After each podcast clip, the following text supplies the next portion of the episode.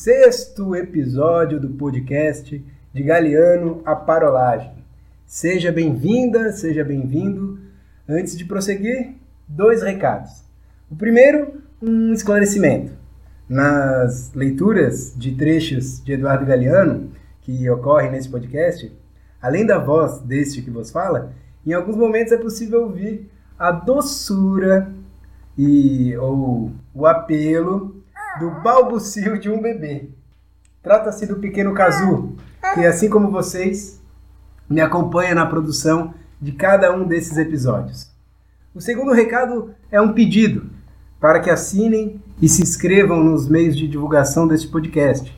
Procure por De Galeana Parolagem no seu agregador, tocador, ou, se preferir é, a versão em vídeo, inscreva-se no canal do YouTube. O link está na descrição deste episódio.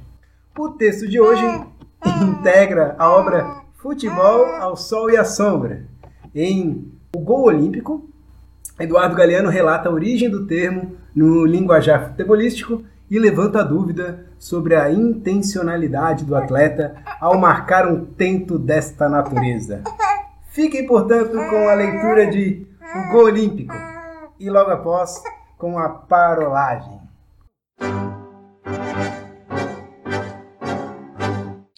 O gol olímpico.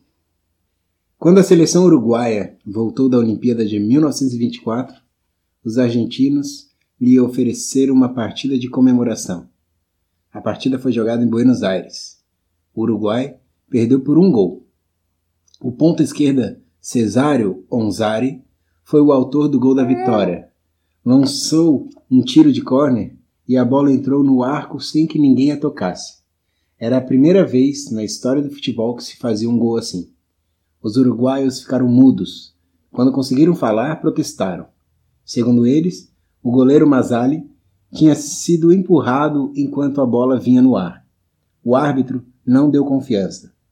Então resmungaram que Onzari não tinha tido a intenção de acertar a meta e que o gol tinha sido coisa do vento. Por homenagem ou ironia, aquela raridade foi chamada de gol olímpico, e até hoje é chamado assim, nas poucas vezes em que acontece. Onzari passou o resto de sua vida jurando que não tinha sido casualidade, e embora tenha transcorrido muitos anos, a desconfiança continua. Cada vez que um chute de escanteio sacode a rede sem intermediários, o público celebra o gol com uma ovação, mas não acredita nele. Episódio 06, dando continuidade depois da leitura de O Gol Olímpico, é hora da parolagem, e eu começo saudando meu grande camarada, amigo de infância, Lenine Silva. Como é que está, meu camarada? Olá, Eduardo, tudo certo contigo? Tudo bem. Vamos falar, falar um pouco de gol olímpico um gol muito raro de acontecer no, no futebol. Mistura uma questão de técnica, muitas vezes com sorte também. Mas vamos lá, começando, te pergunto, cara. Algum gol olímpico é, na sua memória? Você lembra de algum gol aí que poderia compartilhar conosco? Eu lembro de dois gols olímpicos. E os dois do mesmo atleta. Que foi um, foi um ano muito importante para mim. Sou torcedor do Flamengo. Foi dois gols do Pet é, um contra o Palmeiras, o outro gol olímpico foi contra o Atlético Mineiro. O, o, do Atlético Mineiro foi mais bonito, porque foi em cima. O do, o do Palmeiras, assim, ele, ele botou a bola meio meia altura, assim, e ela quica antes de passar por debaixo das pernas do Marcos. E, e foi esses dois gols que eu lembro, o, o, ano que o Flamengo foi campeão brasileiro, né? Uhum. Em 2009. Eu lembro de um, Lenine, do Marcelinho Carioca, Pé de Anjo. Estava até tentando, tentando pesquisar aqui, se eu não estiver enganado, 1994, Campeonato Brasileiro contra o Criciúma. E só, uma coisa que eu me lembro era a camisa do Corinthians por causa daquele patrocinador, aquela marca de tintas, que é, é, a marca que a gente adoraria toda vez que fosse pintar nossa casa, algum imóvel, utilizar mas é uma marca mais cara e como fica feio, como foi feio aquele patrocínio. Um negócio enorme na camisa. Era feio, sim. Era muito feio aquela camisa. Então, Lenine, para enobrecer esta conversa, Eu chamo aqui um, um outro grande amigo, que é o Nino, é, natural de Américo Brasiliense. Nino é professor santista e reside em Araraquara. Eu vou falar que é um especial amigo, tem uma história de vida fantástica e toda ela, ao que eu conheço, permeada por futebol, cara. Nino é boleiro e tem experiência também como goleiro, que nos será muito útil no bate-papo de hoje. Nino, conte-nos um pouco da, sei lá, uma memória sua a respeito de gol olímpico. Fala, Eduardo. Antes de mais nada, eu queria parabenizar, né, você aí pela, pela ideia do podcast, né? Queria agradecer também pelo convite e mandar um abraço aí para todo mundo que está nos ouvindo. Então, falar de, de algum, algum gol olímpico assim que eu já vi assim, ah, como minha família toda é, é corintiana, né? Só eu e meu pai que somos santistas. E eu ouvi sempre o meu irmão falar da, do Neto, que fazia gol olímpico, o Marcelinho Carioca também, o Petkovic também, o Marcos Assunção também jogou no Santos, mas São Paulo e, e Corinthians, né, era o Rogério Ceni mesmo que estava no gol, né? E o Marcelinho fez um gol olímpico, né? mas eu acho que não foi um, um gol olímpico assim clássico, né? Valeu, Nino. Que abraço, cara. Um grande abraço. Interessante essa lembrança dele, Lenine. Gol do Marcelinho Carioca contra o São Paulo, Copa Bandeirantes, se eu não me engano, 1995, se eu não estiver enganado. Mas é uma cobrança que chama atenção porque é uma que Marcelinho bate de trivela, cara. Bate três dedos, então já dá um, um ar diferente aí para o gol. Não sei se você vai lembrar uma que o Rogério Ceni é, a bola entra no primeiro pau, logo perto do ângulo, mas numa disputa ali com o zagueiro, fica meio, meio confuso mesmo. Acho que é bem como o Nino falou, não é um gol clássico que entra direto, né? Lembro sim, lembro sim desse gol aí. Então, seguinte, gol olímpico é uma falha do goleiro? É, eu não. Antes disso, deixa eu agradecer aí o Nino, seja bem-vindo. Se é uma falha do goleiro, acho que depende da situação. Eu acho que tem situação que o goleiro falha assim, tem situação que não, não é falha dele não. Eu acho que às vezes é mérito do batedor. É que nem uma falta, né? Às vezes o goleiro não tem culpa, o batedor bate tão bem que não tem como pegar, mas tem hora que ele sai atrasado, tem hora que ele sai errado. Então acho que no gol olímpico é da mesma forma, é desse mesmo jeito assim nem sempre dá para botar a culpa no goleiro, mas nem sempre dá para eximir ele de culpa. É, vai ser cada caso um caso, né? Eu fiz essa pergunta uhum. pro, pro Nino, cara. Vamos ver o que, que ele tem para nos falar, ele que tem experiência como, como goleiro. Diz aí, Nino. E quanto a essa questão, se é falha do goleiro ou não, ah, isso é outra polêmica, né? É, para mim, eu acho que não é falha do goleiro, não, porque toda, toda é falha da, de toda a equipe, né? É, quando você sofre um gol, é, a falha é de toda a equipe, né? Enfim. Então tem o, tem o mérito do, do batedor também, né? Não pode tirar o mérito do batedor da, que cobra falta também, né? E às vezes também a, a bola faz uma curva é, grandiosa, né? Porque você não espera que a bola vai, vai tomar aquela, aquela, aquela curva que ela faz, né? É, o Marcelinho era craque, o Petkovic era craque em fazer isso, né? Então, você individualizar a culpa parece que para mim não é muito justo, não. Enfim. Obrigado, cara. É, eu acho que tem alguns elementos aí interessantes na fala do Nino, né, como goleiro. Acho que, que nem você, né, Lenine? Ele lembrou do mérito do, do cobrador, e aí esses nomes que ele cita, Petkovic, é, Marcos Assunção, que aliás, Nino, você falou do Marcos Assunção, que teve passagem no Santos, mas esqueceu que ele teve passagem no Figueirense. Deixar registrado aqui.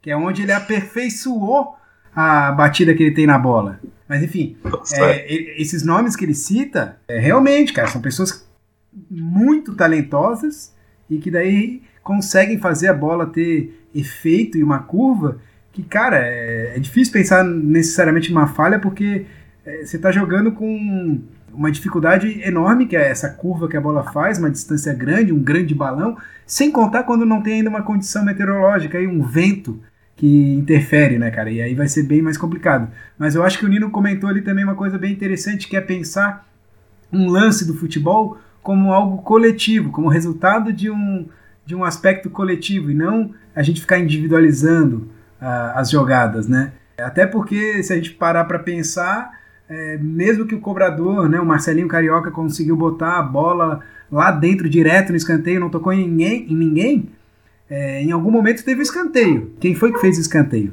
Né? Então, até nesse sentido, dá para pensar como uma grande coletividade. Não, eu entendo isso aí. É claro que quando, quando uma equipe toma um gol, é culpa não só do goleiro, mas é culpa de todo mundo, né? Quando gera, né, dá um escanteio para o adversário, estava é, tentando desarmar uma jogada e acabou. E aí, né, gera, gera esse erro coletivo, não é um erro individual.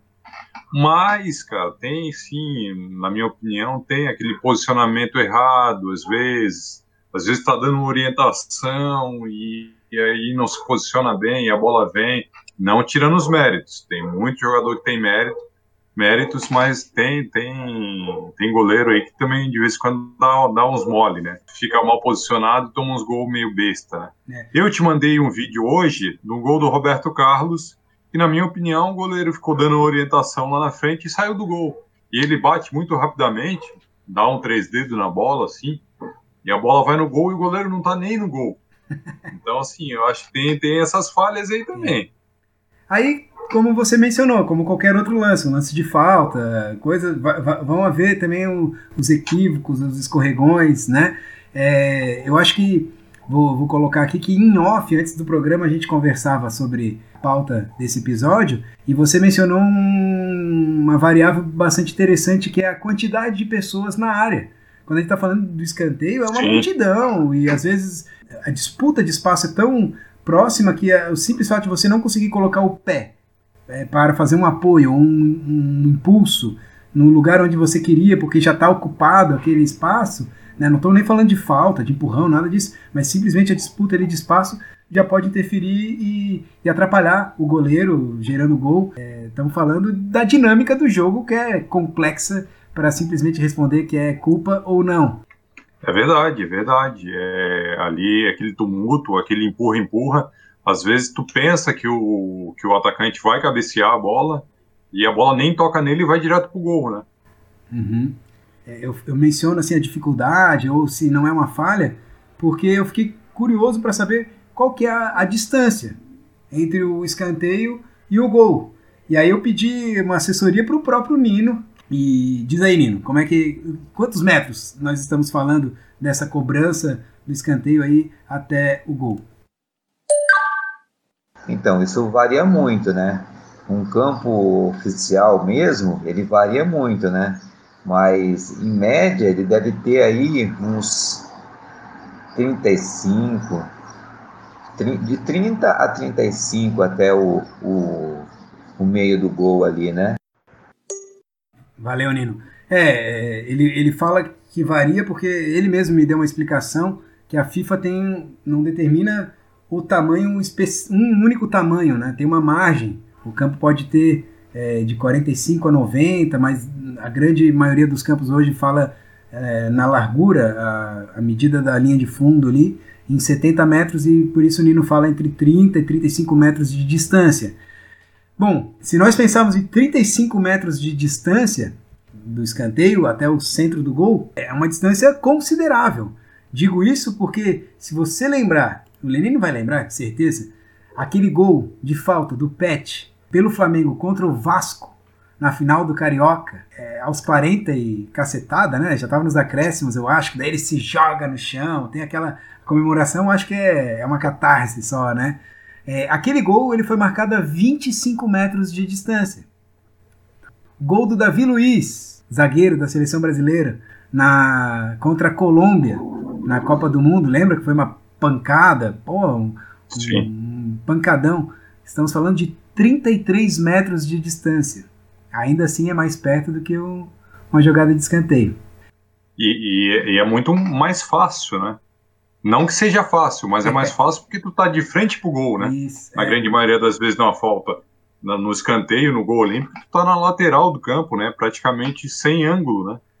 Mas ó, 35 metros de distância, fui buscar uma, uma cobrança de falta assim bem clássica para a gente poder pensar na, na, distância. Estamos falando do gol do Roberto Carlos de falta é, 1997 Brasil e França. É uma jogada, é um gol que se repetiu muitas vezes porque a bola entra bem no cantinho, o goleiro era o da Bar... curva. Isso. É o da curva, né? Ah, Exato. Ah, aquele foi um golaço. E é o Barthez, o goleiro do, do, da França, ele nem pula na bola. Esses sim são 35 metros. Se a gente lembrar, cara, é de muito longe. E, salvo engano, quando o Roberto Carlos pega a distância, tudo bem que ele pega bastante distância para bater, ele, ele tá com os pés ali, se não dentro, muito próximo do círculo central do campo. Sim, sim, é, a distância é gigantesca, é então, grande, cara, grande. 35 metros é longe, então um gol de é longe, gol é olímpico longe. tem mil variáveis aí e uma delas é a distância, que não é perto não. É, o Duda, eu vou te fazer uma pergunta. Tu acha que gol olímpico é cada vez mais raro? Olha, é... parece que eles diminuem, né? Sei lá, vou, vou partir para o seguinte: gol de falta. Parece que se torna mais raro, talvez pela nossa referência, assim como o campeonato, como o futebol brasileiro, né? A gente não tem mais todos esses nomes que o próprio Nino citou, Petkovic jogando aqui, é, Marcelinho Carioca, Zico, Juninho Pernambucano, Marcos Assunção. Marcelinho Carioca. Ronaldinho Gaúcho. Exato, né? Como não tem tanto, todos esses nomes, a gente parece que diminuiu a quantidade de gols de falta, a sensação que dá. Por isso deu pra gente imaginar também gols é, olímpicos em menor quantidade. Não sei se vai ter uma.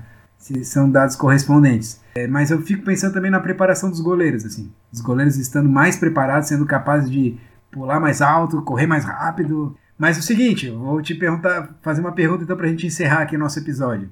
Temos agora jogos de videogame de futebol cada vez mais realistas, ao ponto que eh, quem passa do lado de uma TV que está tendo jogo de videogame às vezes não sabe, não reconhece, porque uh, parece realmente um, um, jogo real, né? a transmissão de um jogo real. No jogo de videogame, Lenine, você já fez um gol olímpico? Não atualmente, eu acho que atualmente ando jogando videogame, jogo até hoje em jogos antigos ali do Super Nintendo. Ah, fazia, não, não. de vez em quando fazia.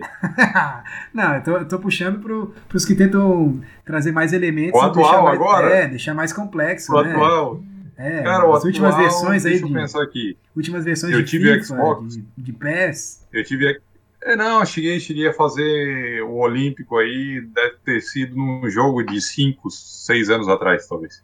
Mas é legal, né, cara? Até, até nisso o, o jogo, é, o, é legal. O, o, videogame tem reproduzido porque não é, não é uma, uma jogada fácil de se fazer, né? E que se Sim. repete, que tem um macete, que tem um código, alguma coisa. Não. Dessa imprevisibilidade, tá, os caras estão conseguindo colocar dentro do, do, do jogo também, né, cara? Legal.